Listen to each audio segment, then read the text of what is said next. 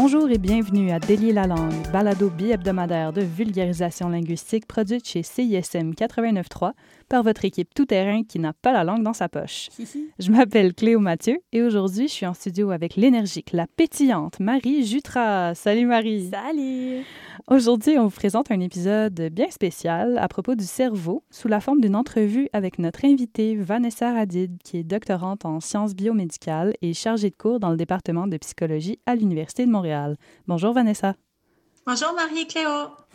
merci de m'avoir invitée au fait. Avec Ben, merci grand d'avoir plaisir. accepté notre invitation. Mais oui. Et oui, ça fait plaisir. Donc Vanessa, pour euh, que te présenter un peu au public, euh, sur quoi tu travailles dans le cadre de ton doctorat?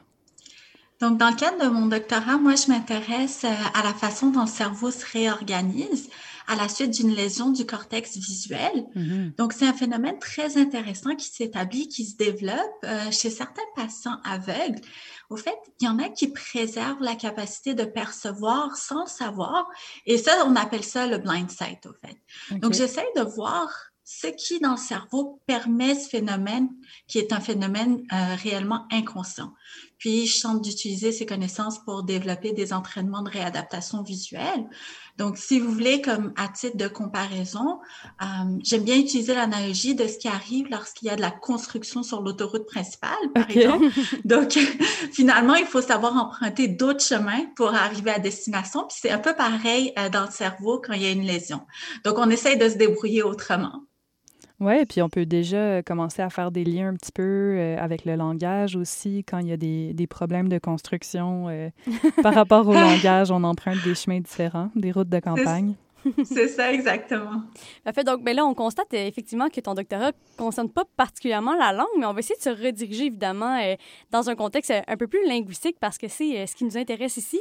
Il Oui. faut savoir que Cléo et moi, on s'intéresse davantage à la sociolinguistique. Donc, une fois que le langage est produit déjà, on Mhm. observe la réalisation, mais il faut quand même savoir comment est-ce que ça se fait.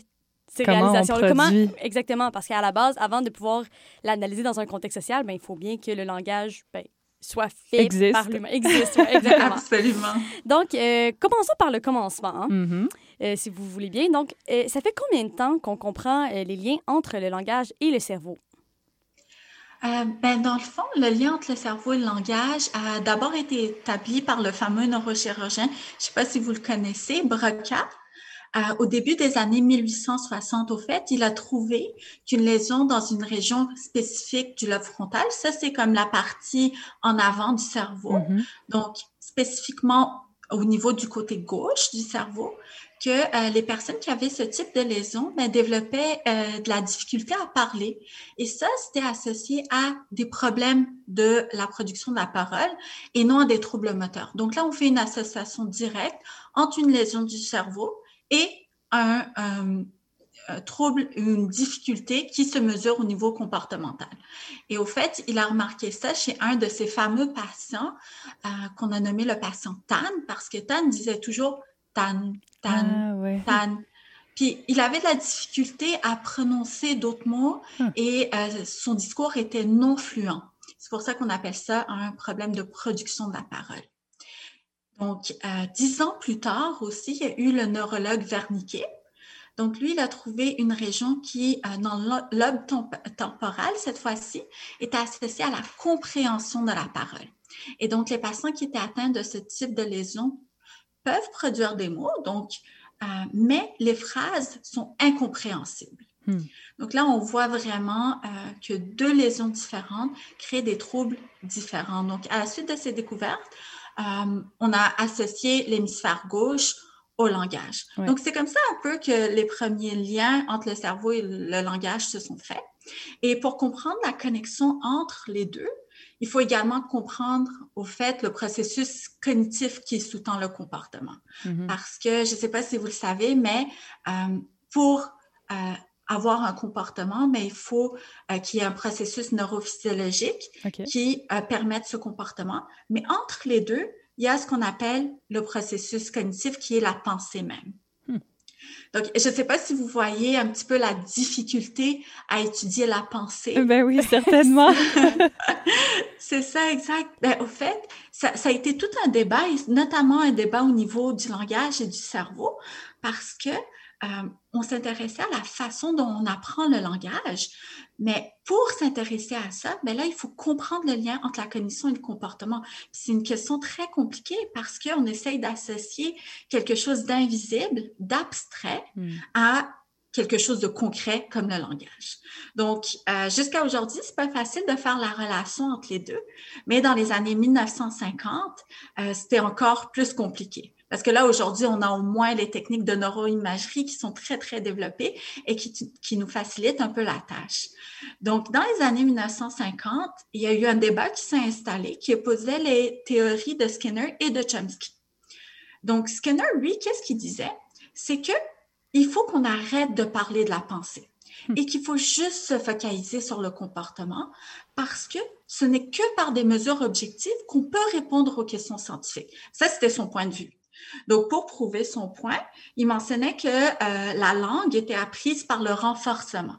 Donc, plus précisément, il argumentait que les enfants apprennent le langage via le conditionnement, c'est-à-dire par récompense et punition. Comme les chiens de Pavel, c'est ça? Euh, Pavlov. Pavlov, excusez, c'est absolument ça, exact. Donc, en gros, euh, on pourrait étudier tout le comportement humain dans le langage juste en euh, étudiant le conditionnement d'après Skinner.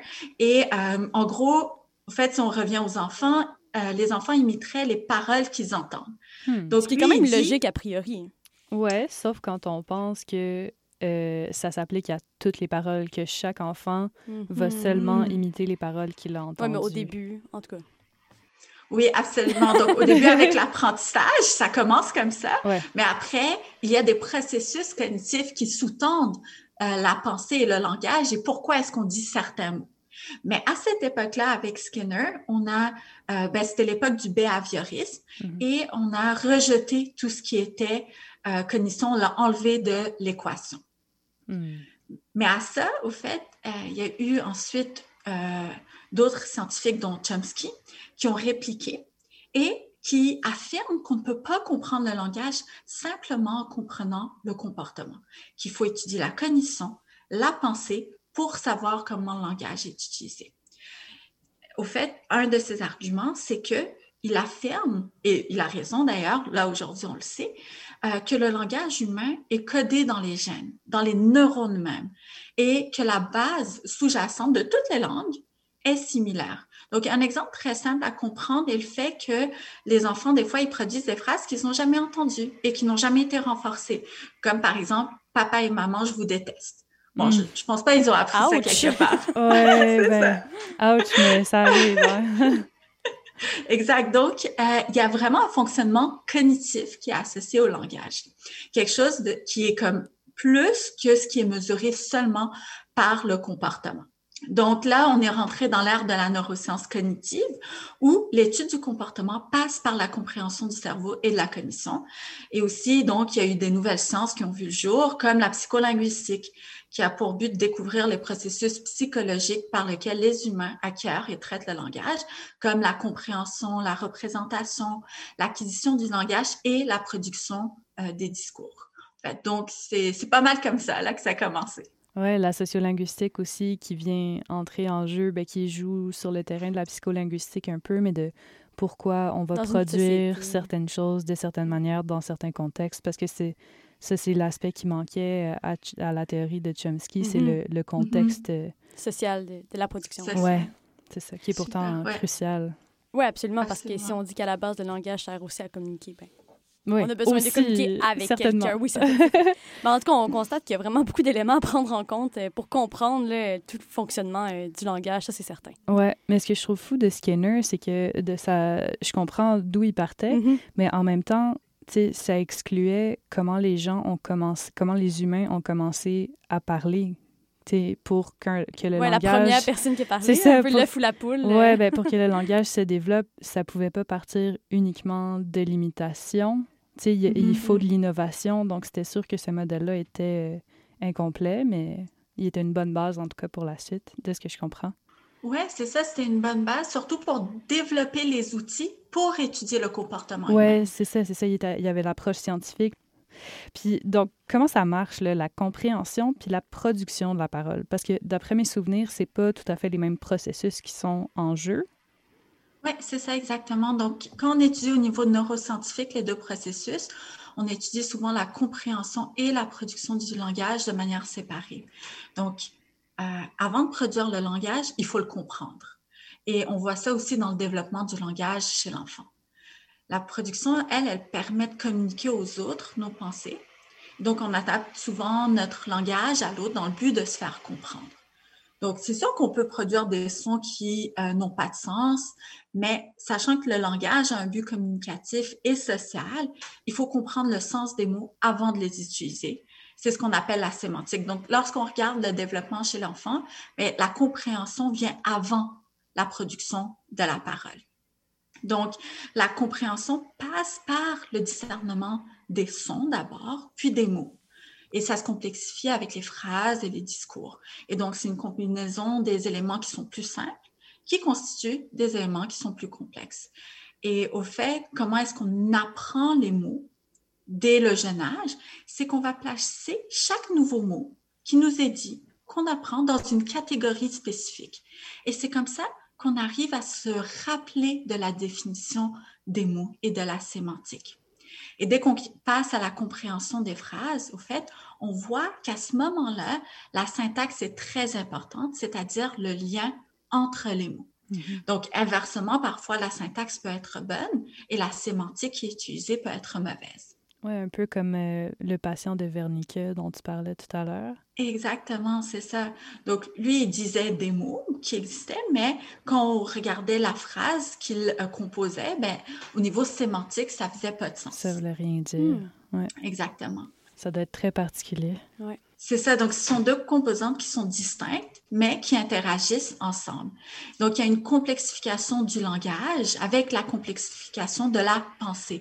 C'est vraiment, le langage est un outil de la pensée. Puis, c'est un aspect super intéressant aussi dans la compréhension euh, qu'on peut aborder. C'est euh, que d'abord, l'apprentissage se fait de manière bottom-up. Donc, qu'est-ce que j'entends par bottom-up, au fait? C'est-à-dire que on apprend de notre environnement d'abord. Mais une fois qu'on a appris, on utilise ces apprentissages pour mieux comprendre un nouvel environnement. Et ça, c'est ce qu'on appelle le phénomène top-down. Donc, qui part de nos connaissances et qui nous permet de traiter euh, une nouvelle stimulation.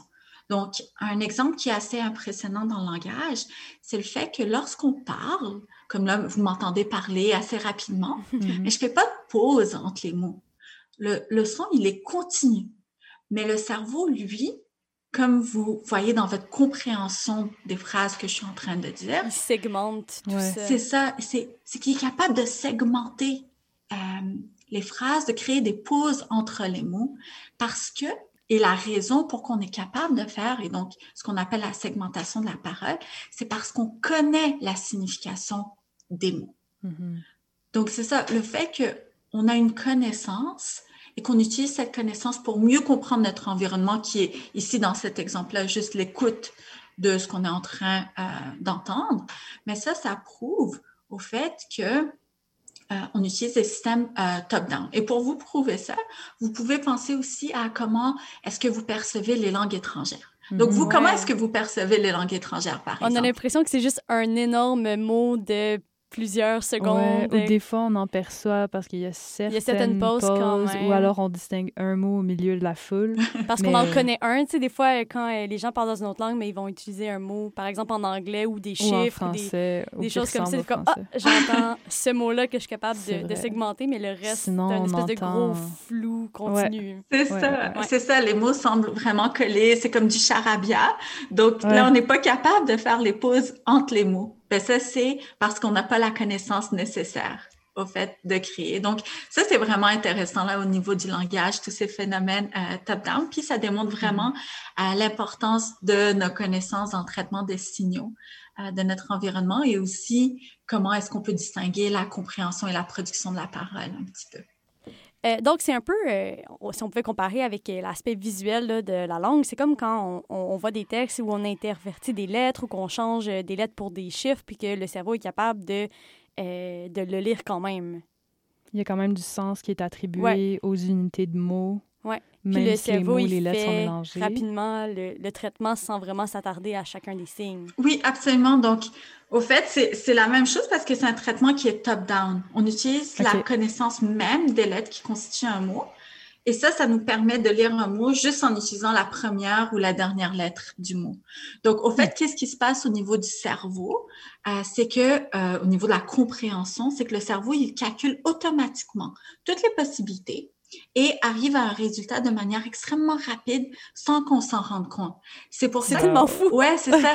Au fait, c'est pour ça que parfois aussi, c'est difficile de se recorriger lorsqu'on écrit un texte.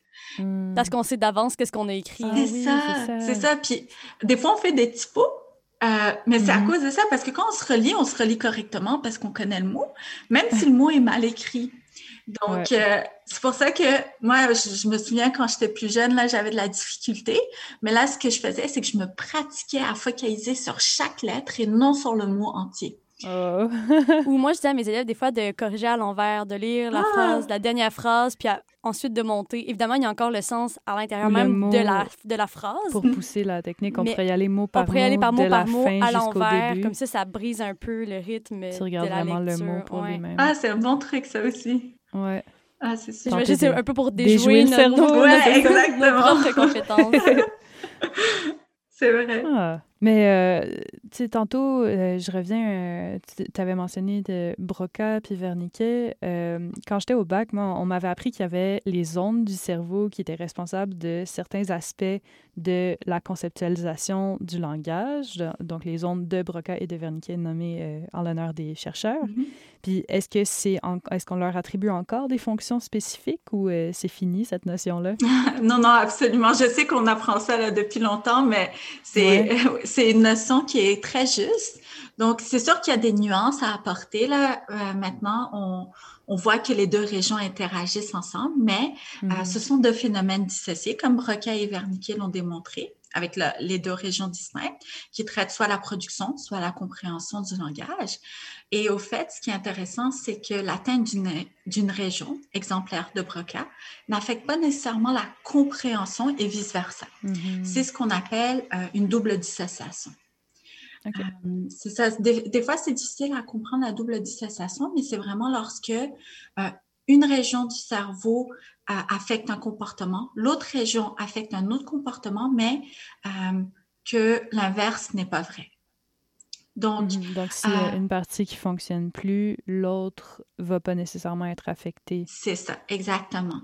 Donc, c'est un accident, par exemple. Oui, exact. Mais là, on sait maintenant avec les nouvelles techniques de neuroimagerie que euh, ces régions ne sont pas tout à fait dissociées et que les deux régions interagissent entre elles et avec d'autres régions, bien sûr, pour créer la complexité qu'on retrouve dans le langage. Cependant, c'est vrai qu'il y a des régions qui sont euh, associé à des fonctions spécifiques. Moi, pour me faciliter euh, la tâche, quand j'essaye de comprendre ça, c'est que euh, on peut penser, peut penser à ça comme lorsqu'on a deux personnes avec des spécialisations différentes. Disons, on prend l'exemple d'un ingénieur et d'un architecte qui travaillent soit seuls ou en équipe. Donc, sans travail d'équipe, on arrive moins loin que si on travaille en équipe, mais c'est le même principe un peu et l'un peut faciliter le travail de l'autre. Mm-hmm. On peut penser à ça comme ça un petit peu. oui, ben, par exemple, tantôt, euh, tu avais mentionné le vocabulaire. Mm-hmm. Fait que de comprendre la... Ben, le phénomène top-down, en fait, c'est un cas de, de, partage entre les différentes zones, si je comprends bien. Mm-hmm. Parce que de bien comprendre nous permet de produire. Oui, ah, c'est ça, exactement. Et de l'appliquer à d'autres notions ensuite. Mm. Ah. Parfait. Là, on a vu eh, comment le cerveau produisait la parole, mais pourquoi est-ce qu'on parle en fait? ça, c'est une super bonne question. Puis, euh, en fait, si, si je devais y répondre là comme ça, euh, en fait, on utilise le langage pour exprimer ce qui se passe dans notre tête. En fait, moi, je dirais que c'est un outil euh, mm-hmm. de transmission des connaissances, de l'expression même et bien sûr de la socialisation. Donc, mm-hmm. Au fait, on s'adapte toujours à notre interlocuteur pour se faire comprendre et la raison est que euh, le langage, hum, la raison pourquoi au fait le langage humain est aussi complexe, c'est d'ailleurs associé au fait que nos pensées sont évoluées. Elles sont abstraites, elles sont imaginaires, elles peuvent être parfois euh, contradictoires, peuvent être empreintes euh, d'émotions, de vécu et même du futur. Donc, euh, le langage, lui, il fait le lien entre la pensée et sa représentation. C'est donc une concrétisation de la pensée grâce au langage. Moi qui, moi qui pensais qu'on tombait un peu dans notre cours en parlant d'adaptation à notre interlocuteur, j'ai l'impression qu'on a, encore pris un détour qui fait en sorte qu'on tombe dans, dans la, toute la notion de pensée qui n'est pas du tout dans, ouais, dans le domaine euh, du connu pour moi. Là, Mais il doit y avoir des partenariats justement en recherche entre euh, la philosophie et mm-hmm. euh, la cognition. Sans doute, sans doute. Absolument, ouais. Et de plus en plus, là, on voit que c'est nouveau, mais je vois ça euh, dans plein de domaines au niveau de la conscience, au niveau de l'intelligence artificielle, on essaye de euh, regrouper plusieurs notions ensemble pour mieux comprendre la complexité du cerveau. Puis si on revient au langage, au fait, c'est un système de communication. Euh, si on, on, va à la base des choses qui utilisent les sons et les symboles, donc qui expriment l'essence, les idées et les expériences des individus. Et c'est peut-être une des raisons aussi pourquoi le langage humain est plus complexe que celui retrouvé chez les animaux. Euh, puis un autre aspect impressionnant du langage humain, c'est la créativité aussi. Mm-hmm. Donc, le langage, lui, donne la possibilité de créer de nouvelles phrases et des phrases qui sont uniques. Euh, toujours. Donc là, on voit que euh, Skinner avait tort à ce niveau-là également. Il y a la phrase, c'est quoi la phrase célèbre euh, que Chomsky avait présentée pour illustrer ça? The man is the man who is tall happy. Oui, c'est vrai. Oui, il y en a plusieurs comme ça, c'est vrai. Ouais, une phrase qui n'est pas produite normalement, tu sais, qui mm-hmm. sonne un peu bizarre, mm-hmm. mais en même temps, on est capable de la comprendre quand même parce qu'on attribue les unités de sens puis on les réassemble un peu comme automatiquement, dans le fond. Notre cerveau cherche à trouver du sens. Exactement, c'est ça. Donc, il, essaie de trouver du sens même si c'est quelque chose qu'il n'a jamais entendu ou qui lui semble. Euh, en fait, toute la littérature n'existerait pas si on ne pouvait pas faire ça, dans le sens que toutes les nouvelles phrases qui n'ont jamais été écrites ne pourraient pas exister forcément. Absolument, oui, exact. Donc, on n'aurait pas autant de livres, disons. Oui, pas autant de conversations non plus. Non, j'imagine, oui. Puis il n'y aurait pas de néologisme, il y aurait pas, il y a plein d'autres éléments la de la création langue aussi, la création lexicale aussi. tout ça. Et on pourrait pas s'adapter à des nouvelles réalités parce qu'il faut savoir que le, notre contexte social évolue mm-hmm. aussi, il faut être capable de le décrire. Oui, le langage vient refléter ça. C'est ça. Donc, cette, cette adaptabilité-là mm-hmm. est clé. Exactement, c'est ça, parce que ça reflète nos expériences, ça reflète aussi l'évolution. C'est vraiment un outil qu'on utilise et on voit que c'est universel aussi, ce besoin de communiquer quand mm-hmm. on est entouré d'autres individus. Et même quand on est seul, des fois, on a comme ce besoin-là d'écrire. Puis euh, on le voit aussi chez les enfants sourds qui inventent une langue des signes qui leur est propre pour communiquer avec les autres qui comprennent pas, par exemple, la langue des signes conventionnelle. Mm-hmm. Donc, vraiment tous les humains qui ont des capacités normales développent un certain langage et apprennent à suivre des règles complexes. Et donc, euh, on voit ça à travers toutes les cultures, puis on voit un développement qui est similaire. Au fait, donc, si on résume un petit peu, ce qu'on vient de dire, c'est que les langages, ils sont uniques, mais aussi on peut rajouter le fait qu'ils sont identiques parce qu'on mm-hmm. utilise, c'est vrai qu'on utilise différents mots, sons ou règles, mais on utilise tous dans toutes les langues, des noms, des verbes, des négations, des questions. On utilise le temps passé, on utilise le temps présent et on utilise une syntaxe qui est quand même assez similaire. Mm-hmm. Donc, au fait, tout ça pour dire qu'on parle parce qu'on en a besoin. Donc, je pense qu'on peut résumer ça comme ça. Puis qu'après, l'outil, dans un sens, euh, s'adapte à l'humain puis aux capacités de l'humain. Puis c'est pour ça que les différentes langues ont quand même des points communs. Parce que nous sommes tous des humains. C'est ça. humaines. Ah, quelle belle... Ah, quelle belle conclusion partielle. Alors, si on regarde plus du côté euh, du développement du langage puis des conditions particulières, comment est-ce que le cerveau change physiquement au fil des apprentissages linguistiques? Tu sais, j'imagine qu'il y a des connexions qui s'établissent, qui se renforcent. Qui disparaissent mm-hmm. peut-être Qui disparaissent aussi. Oui, absolument. Donc, euh, le développement du langage passe euh, au fait par l'apprentissage des concepts en catégories, j'en ai parlé un petit peu, mais aussi de la mémorisation et de l'idée même des concepts. Donc, dans le cerveau, on crée des catégories qui peuvent être liées entre elles. Et à chaque fois, on associe au fait un objet à un mot et ensuite un concept. Donc, à ce moment-là, il y a des renforcements, un affinement des bonnes connexions et on élimine les connexions qui sont inutiles. Donc, c'est ça qu'on appelle, je ne sais pas si vous connaissez le terme, mais de l'élagage synaptique qu'on retrouve dans la jeune enfance. pas vraiment. Donc, euh, ça veut dire qu'on élimine les, euh, les connexions synaptiques dont on n'en a pas besoin. Comme qu'est-ce qui n'est pas nécessaire, par exemple? Euh, par exemple, si on va dire on a une connexion entre le lobe temporal, par exemple, et une région qui ne nous permet pas de développer notre langage. Donc, si on prend le processus cognitif du langage, ben là, cette connexion qui existait, qui existait d'abord, ben là, elle, elle va subir cet élagage synaptique et s'annuler. Donc, c'est ce qu'on appelle aussi la plasticité cérébrale. Mm-hmm. C'est comme lorsqu'on apprend quelque chose de nouveau. Donc, euh, je ne sais pas si vous connaissez cette expérience chez le singe euh, qui apprend à jouer du piano.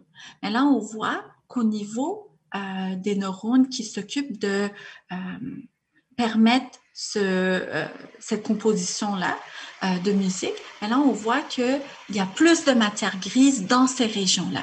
Donc, il y a une augmentation des connexions qui sont utiles euh, à ce moment-là. Parce que c'est ce qui est attendu de lui? C'est ça, parce qu'il le pratique, parce qu'il l'utilise. Donc, le cerveau, qu'est-ce qu'il dit? C'est il dit, ah, lui, il a besoin de ça pour survivre. Disons si on prend ça de manière évolutive. Mm-hmm. Donc, je vais développer ces connexions-là. Je vais permettre plus de connexions euh, dans les régions qui sont euh, nécessaires. Donc, en théorie, quelqu'un qui a tendance à apprendre des langues, mettons qu'il apprend mm-hmm. plusieurs langues à travers sa vie, aurait plus de matière grise à l'endroit des zones qui ont trait avec le langage et serait meilleur pour apprendre d'autres langues? Oui, exactement. Et au fait, euh, on parle aussi de réseaux neuronaux. Donc, pas seulement au niveau de la matière grise, mais au niveau de la matière blanche, donc des connexions. Et euh, il y a aussi plus d'activation synaptique qui deviennent plus rapides. Hmm. Donc, euh, des, euh, les réseaux sont très importants et la communication entre les hémisphères, donc entre les côtés du cerveau et entre les différentes régions, notamment donc dans le langage, entre les régions du langage. Et il y a comme une coordination qui se développe et qui permet le développement de la compréhension et de la production du langage. Donc, en gros, lorsqu'un enfant entend un mot, le cortex auditif euh, permet le traitement du son il va analyser l'information.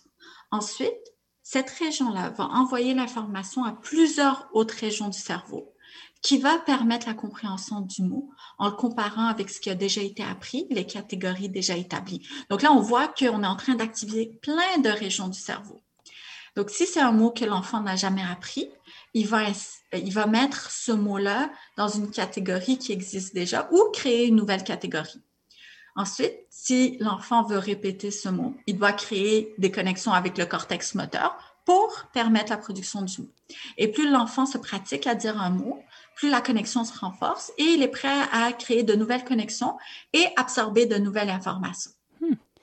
Si ça se fait instantanément en plus? Je veux dire, cette analyse-là se fait automatiquement. Oui, absolument. C'est ça. C'est quand, quand, on prend conscience de tout ce qui se passe dans notre, dans notre cerveau comme, euh, au quotidien. Mm. C'est vraiment fou. Mais là, on, on passe, c'est comme les, les, effets qui sont plus normaux là, sur euh, mm-hmm. du temps et la faculté euh, neurolinguistique, mais il existe aussi des handicaps, différentes conditions, des maladies, même des accidents, si on pense notamment aux AVC qui vont affecter la mm-hmm. parole. comment est-ce que le cerveau gère ce genre de conditions-là? Oui, donc, au fait, il faut distinguer euh, les troubles du langage qui sont associés au développement. Ça, c'est ce qu'on appelle les dysphasies, de ceux qui sont associés aux lésions cérébrales qui sont acquises, qu'on appelle les euh, aphasies. Donc, euh, dans les dysphasies, juste euh, rapidement, on a les troubles d'articulation, de syntaxe, d'écriture, comme la dyslexie ou les retards de la parole. Mais lorsqu'on parle d'AVC ou de lésions et qu'on fait référence aux aphasies, on a deux types d'aphasies principales.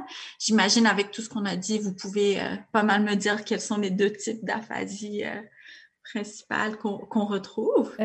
de Broca de mm Oui, c'est ça, exact. Donc, euh, la l'aphasie de Broca, vous êtes bonne, vous êtes bonne. L'aphasie de Broca, c'est l'aphasie non fluente parce qu'on n'est pas capable de produire la parole. Puis l'aphasie de Wernicke, c'est l'aphasie fluente. Et donc, parfois, il y a aussi d'autres lésions, bien sûr, qui affectent le langage, soit de manière conjointe ou distincte.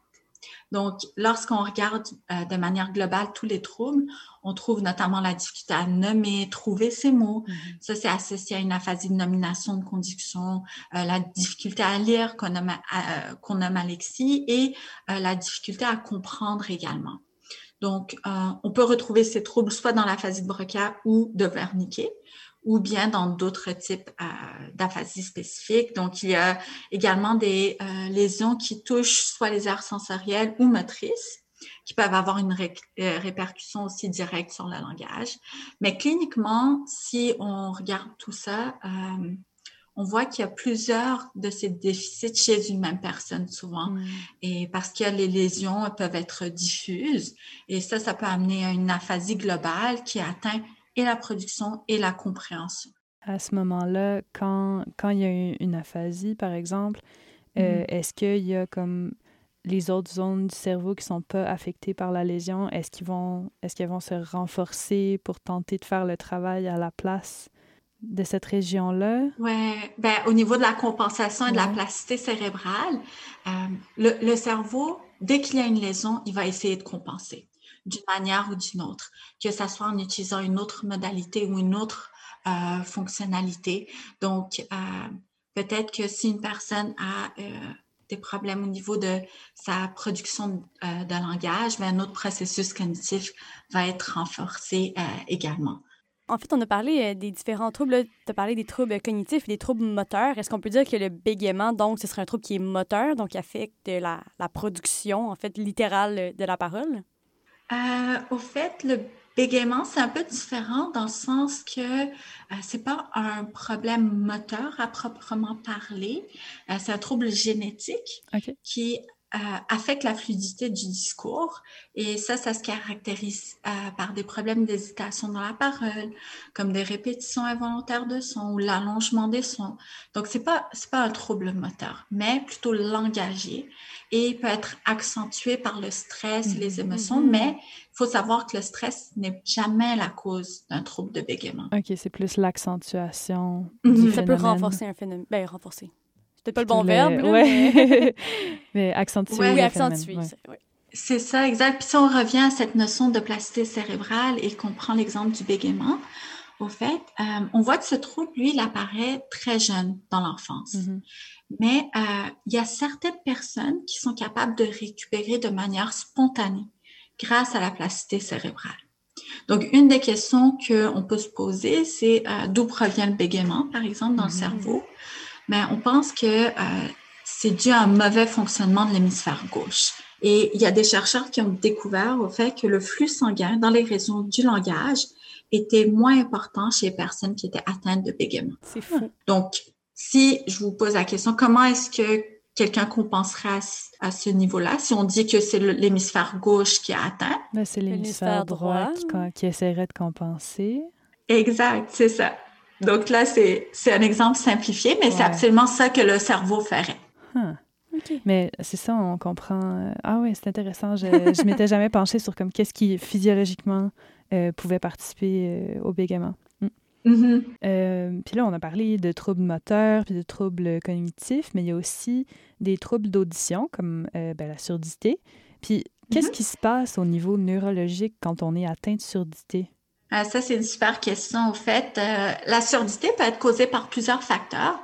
Euh, elle peut être causée par une atteinte de l'oreille externe ou interne, mais dans tous les cas, les sons n'arrivent pas au cortex auditif.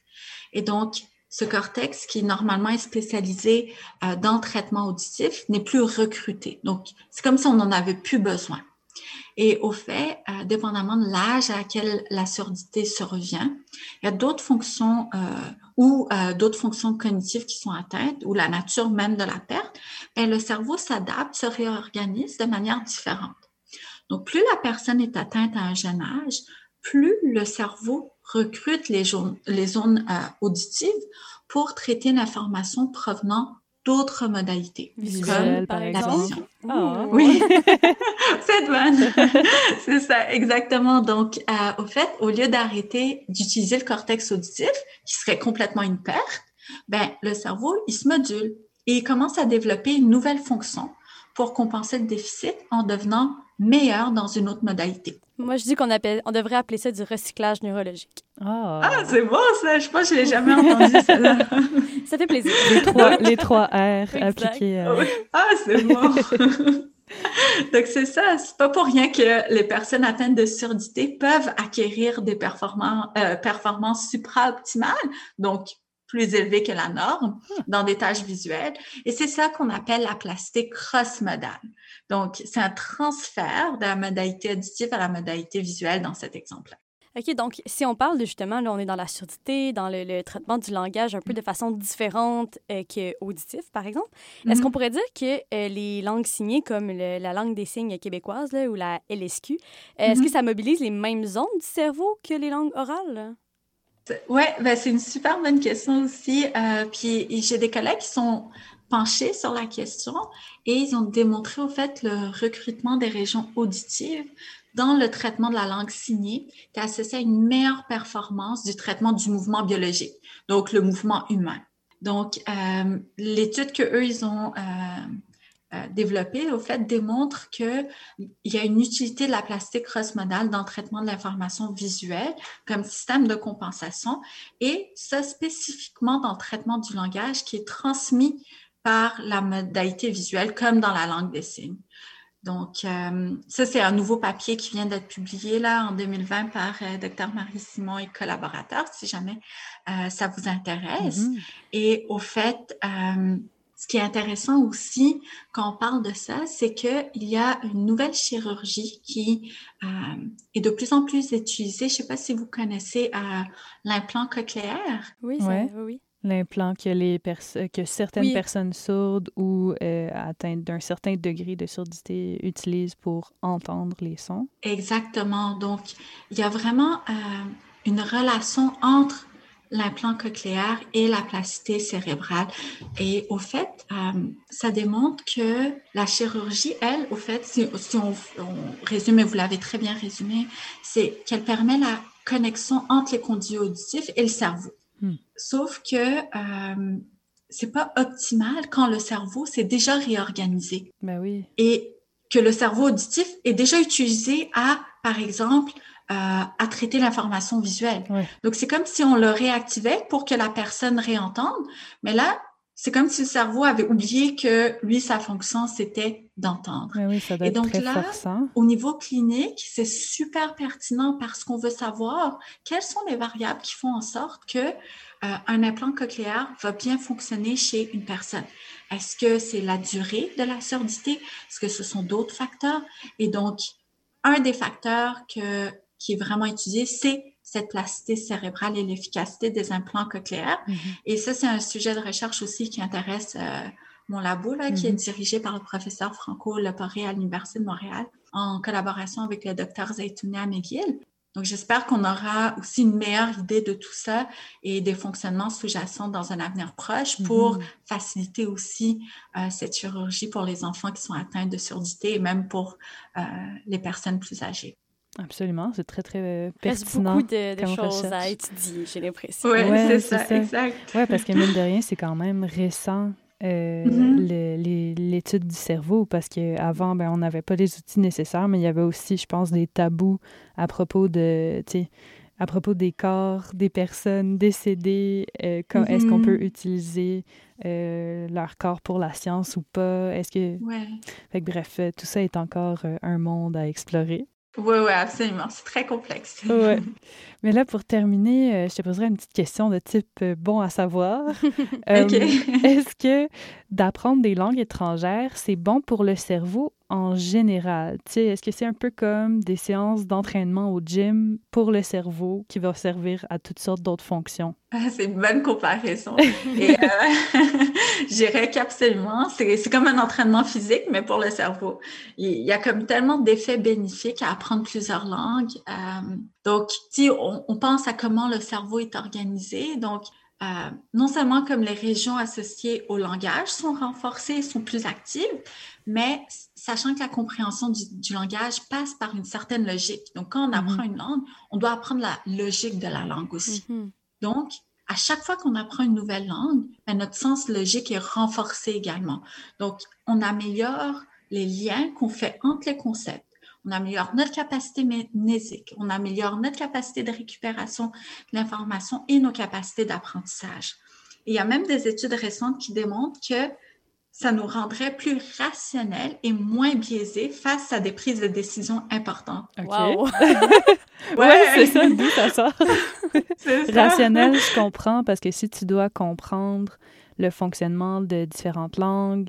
Euh, bon, on, fera un épisode là-dessus à un moment donné là, sur euh, l'acquisition des, des, langues secondes, mais tu sais, comment les adultes l'apprennent, en tout cas, c'est très rationnel, justement. tu sais. Mm-hmm. Donc, c'est sûr que ça renforce euh, la rationalité, mais la prise de décision, ça, c'est étonnant.